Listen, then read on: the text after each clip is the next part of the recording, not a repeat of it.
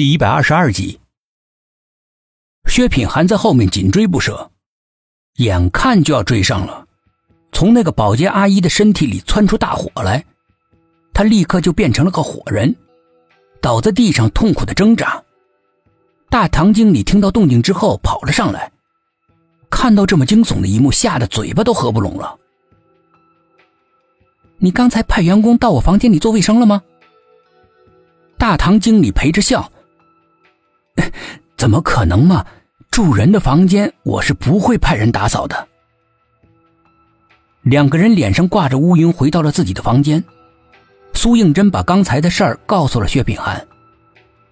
他听完了之后，眉头深锁。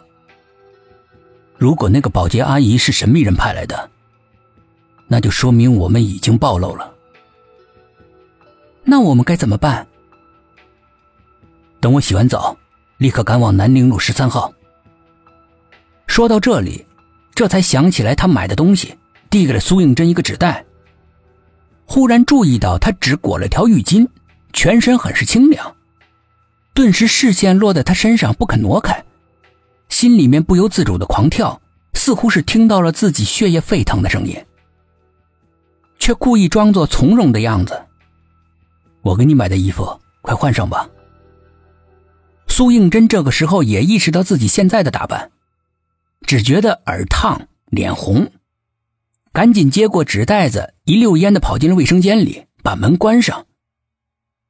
打开袋子，薛品涵从里到外的衣服为他准备的非常齐全，心里面先是感动了一把，可是马上变得有些酸溜溜的。怎么对女孩子这么了解？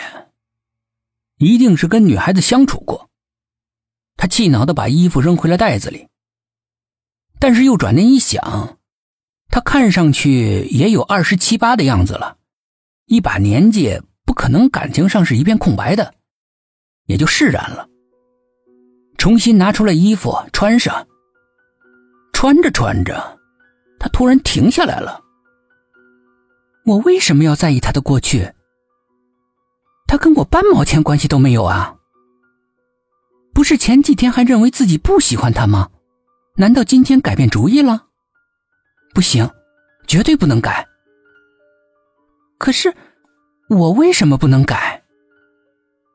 他越想越糊涂，就像作茧自缚的蚕，诸多的问题把自己给绕进去了，出不来，只能用力的甩甩脑袋，暂时不讲这些问题。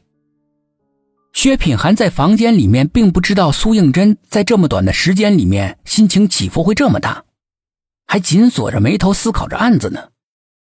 那个神秘的人为什么要杀死杨叔？难道说真正要给他做催眠，他害怕泄露什么，所以抢先一步杀人灭口？可是他又如何得知的呢？这件事情只有他们自己知道，不可能走漏消息的。难道他能感应到人的内心？薛品涵想到这里，直觉得浑身发毛。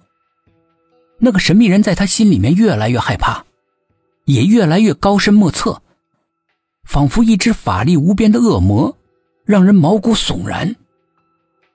苏应真换好了衣服，从卫生间里出来。薛品涵问道：“你听说过有人能够感应到别人想什么吗？”“嗯。”如果是面对面读心术，那是有可能的，但是两个根本没有见过面的人，应该是不行的。你问这个干什么？哦，我刚才想起了一些疑问：凶手为什么要杀死杨叔呢？是因为他害怕催眠的时候泄露什么吗？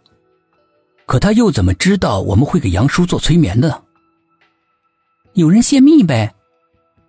这件事情只有我们自己知道，谁会泄密？别忘了，那个人是可以控制人的思维的。你是说，我们之间有人被控制了？薛品涵突然感觉到心里发冷。苏应真点了点头。这个人是谁呢？薛品涵正在沉思，苏应真在一旁假装咳嗽两声。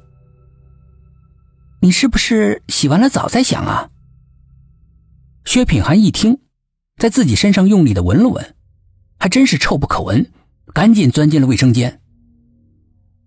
薛品涵边洗着，边想着朱浩临死前说的话：“南陵路十三号应该是个地址，难道是那个神秘人的住址？”又想到自己已经把神秘人的头像挂在了公安网上，不知道收到反馈了没有。想着想着，突然觉得四周一片安静，除了水流的声音，听不到任何的动静。